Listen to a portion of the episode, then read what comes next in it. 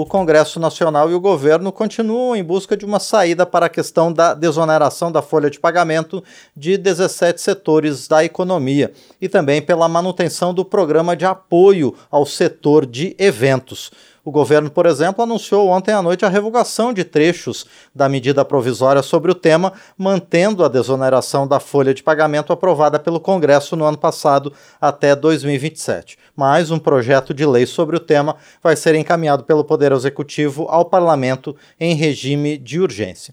Ao mesmo tempo, parlamentares continuam mobilizados aqui no Congresso para evitar o fim do Programa Emergencial de Retomada do Setor de Eventos, o PERSE, criado em 2021 para aliviar os prejuízos por conta da pandemia de Covid-19. A revogação gradual do PERSE também está nessa medida provisória editada pelo governo no final do ano passado e essa parte do PERSE se mantém na medida provisória. O deputado Newton Cardoso Júnior, que está à frente da mobilização pela manutenção do PERSE e também pela garantia da desoneração da folha de pagamento, vai conversar agora conosco sobre esses dois temas. Deputado, bom dia, obrigado por estar aqui no painel eletrônico. Muito bom dia a todos os ouvintes da Rádio Câmara, da TV Câmara, que acompanham as redes sociais do Congresso Nacional. Uma alegria falar para vocês. Deputado, prazer é nosso em receber o senhor aqui no programa. Bom, o governo deu essa sinalização ontem à noite, mas isso é suficiente, deputado Newton Cardoso Júnior? Olha, é, nesse tema, da desoneração, do PERSE, no tema da limitação da compensação de tributos, que é o direito do contribuinte em decisões judiciais, no tema da desoneração da folha dos municípios, é, nós ainda estamos enfrentando esse desafio. Eu quero fazer uma alusão aqui, que não é uma crítica, é, é apenas a sensação que a gente passa para a sociedade que está enxergando de fora, os investidores, os empresários, aqueles que têm relação com, que são afetados por esses, por essas decisões, fica parecendo que esse povo está numa montanha russa. Quando você está subindo no carrinho da montanha russa, você está calmo, está tranquilo, e de repente você toma aquele susto numa descida, num loop, numa virada, numa curva rápida. E é isso que está acontecendo, infelizmente, no que tange esses quatro temas. Uma hora a gente decide, como o Congresso decidiu, derrubando vetos, inclusive, pela manutenção do PERSE, pela desoneração de 17 setores, pela desoneração da folha dos municípios e, claro, é, pela manutenção, porque não havia decisão nesse sentido, pela manutenção do direito de, de compensação de tributos é, por parte dos contribuintes. E, de repente, de uma hora para outra, no, no, virar de um ano, é, é do, de um ano tributário para outro, nós vemos as decisões mudarem, a situação mudar completamente. Isso não pode acontecer no país. Isso é muito grave, independente da situação fiscal que nós estamos enfrentando hoje. É preciso dar segurança jurídica e estabilidade uh, de trabalho, estabilidade de administração para a população e para quem gera emprego nesse país. Essa, esse anúncio do governo ontem à noite, especificamente sobre a desoneração da folha de pagamento, pode ser o ponto de partida para uma discussão mais ampla, mais profunda, para que essa questão seja definitivamente resolvida? Sim, não, não, é a solução definitiva, é um ponto de partida. Mas eu, eu continuo dizendo, é como se nós tivéssemos acabado de sair daquela curva rápida Sim. da montanha russa, tomamos um susto e agora começamos a subir de novo porque não há uma decisão final. A desoneração está mantida. Tirou-se do, do texto da medida provisória, porque a partir de abril já começaria a impactar os empregos no país, e levou para um projeto de lei com urgência. Ou seja, nós ainda podemos descer dessa montanha russa tomando um susto lá na frente. E é isso que nós precisamos evitar. Nós precisamos ter um alinhamento que está sempre, é, é, sempre melhorando. A relação com o governo não é uma relação ruim, muito pelo contrário, mas é necessário que não haja solavancos, que não haja sustos como esse de voltar a temas que já foram decididos pelo Congresso Sim. Nacional. E eu gosto de lembrar que a questão da desoneração ela é capaz de afetar a sociedade da seguinte forma: se você reonera a folha de pagamento, você gera desemprego, e se você reonera causando um aumento de custos para esses empresários, esses é, quem está nesses ramos de negócio, você causa inflação. Essas são duas coisas fatais para um país que quer crescer. E nós temos que evitar isso. E, deputado Newton Cardoso Júnior, sobre a desoneração da folha dos municípios, é possível incluir essa discussão também? Claro. Veja bem, os municípios hoje, a grande maioria dos municípios brasileiros, eu falo também por Minas Gerais, que 95% dos municípios de Minas Gerais são municípios pequenos, Sim. que sobrevivem apenas do fundo de participação dos municípios ou de recursos extraordinários, seja de repartes do governo federal estadual, ou, perdão, é, ou pelo, pelo envio de, de emendas parlamentares dos deputados federais e senadores. Esses municípios não podem ter um encargo de contribuição patronal ao INSS, porque é difícil, porque eles geralmente são os maiores empregadores nos seus, nos, é, como município, como região. Portanto, onerar esses municípios é impedir também que eles levem políticas públicas avante, porque o custo deles sobe muito e são, de fato, é, pequenas entidades, pequenas estruturas administrativas desses municípios. Nós não podemos onerar os municípios. Isso é uma, é uma briga do movimento municipalista dentro do Congresso Nacional. E, deputado Newton Cardoso Júnior, parece que ainda há problemas com relação à manutenção do PERSE. O governo parece estar um pouco irredutível com essa questão, alegando, por exemplo, que há muitas fraudes no programa e outras questões relacionadas aos benefícios que foram concedidos. Como é que o Congresso está encarando essa situação específica desse programa para o setor de eventos? Nós não podemos tratar, pela exceção, uma regra.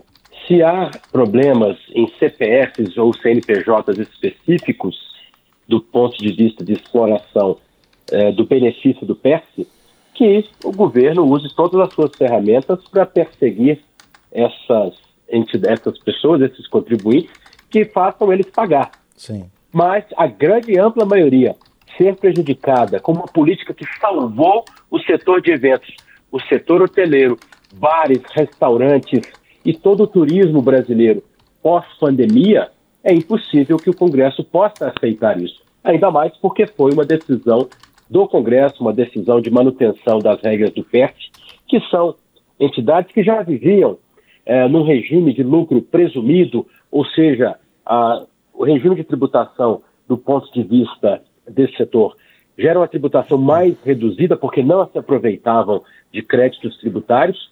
E aí nós fizemos por um período curto, que é o pós-pandemia, 60 meses, o direito dessas, dessas pessoas jurídicas desse setor é, ter uma redução tributária e parcelamento mais vantajoso, que eu lembro que é com base no texto do refis, do qual eu, Nilton Cardoso Júnior, fui relator em 2017, tem os mesmos parâmetros de parcelamento, é, o setor não pode ser comprometido porque ele está em retomada ainda. O setor está tendo um ano de 2023, teve um ano de 2023 muito melhor do que 2022, 2024 tende a ser melhor, e não é hora de colocar o peso da tributação em cima desse setor. É preciso Sim. respeitar o trade turístico brasileiro, respeitando as regras que foram decididas em Congresso, em maioria, e isso o governo precisa entender. E, por último, deputado Newton Cardoso Júnior, o senhor citou também essa limitação de 30% na compensação de créditos tributários, é uma limitação anual. É, de que forma essa, questão pode ser resolvida, já que o governo considera que essa limitação, que essas compensações acabam diminuindo a arrecadação? Veja bem, é, nós já, já temos uma restrição de compensação financeira para os chamados prejuízos fiscais e base negativa de contribuição social para as pessoas jurídicas no Brasil. Elas são ah, proibidas de compensar mais do que 30% dos seus prejuízos fiscais ah, na sua ah, contribuição anual ao, ao imposto de renda. Portanto, você estender essa regra do imposto de renda para as decisões judiciais para outras compensações é dizer o seguinte: o cheque do governo só vale um terço, aliás, vale só 30% Sim. do seu valor de passe. Os outros 30%, os outros 70% ficam para os anos seguintes. Não há atualização financeira desses valores não há atualização pela Selic, que é o contrário do que acontece com o contribuinte. Se o contribuinte não paga em dia o seu tributo, ele sofre uma multa pesadíssima, ele paga os juros também elevados, que a Selic hoje ainda está elevada no nível que ela continua, e, portanto, limitar a capacidade de compensação dos contribuintes é dizer que o cheque do governo não vale. Eu discordo completamente dessa ideia.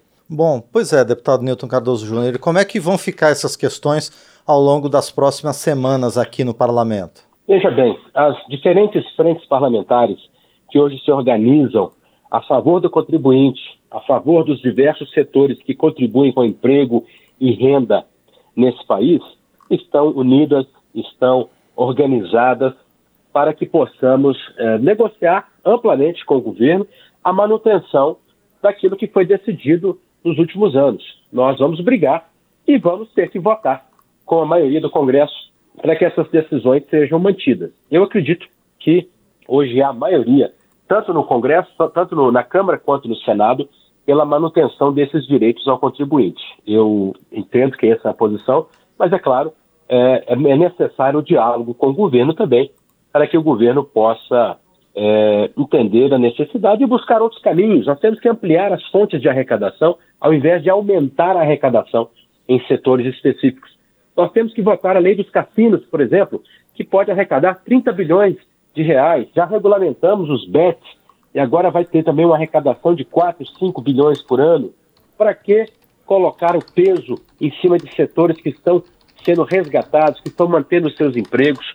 Vamos buscar novas fontes, aprimorar, aperfeiçoar a máquina arrecadatória sem aumentar tributos. Eu sou contra aumento de tributos nesse país, eu luto para que nós possamos ter uma tributação é, mais branda para a sociedade e, claro, com isso a máquina pública tem que se ajustar, tem que se organizar para ser mais eficiente nos seus gastos. Perfeito. Nós conversamos então com o deputado Newton Cardoso Júnior, do MDB de Minas Gerais, a respeito das discussões aqui no parlamento e também com o governo sobre a desoneração da folha de pagamento, o programa de retomada do setor de eventos, a reoneração para as prefeituras e também as compensa a limitação das compensações tributárias de pessoas jurídicas. Deputado Newton Cardoso Júnior, mais uma vez, quero agradecer então por sua presença aqui no painel eletrônico para apontar os caminhos né, que estão sendo buscados nessas negociações aqui entre o parlamento e o Poder Executivo. Eu que agradeço, sempre em defesa do nosso povo de Minas Gerais. Um abraço do deputado Newton Cardoso Júnior. Muito bem, nós é que agradecemos mais uma vez então ao deputado Newton Cardoso Júnior presente conosco aqui no painel eletrônico.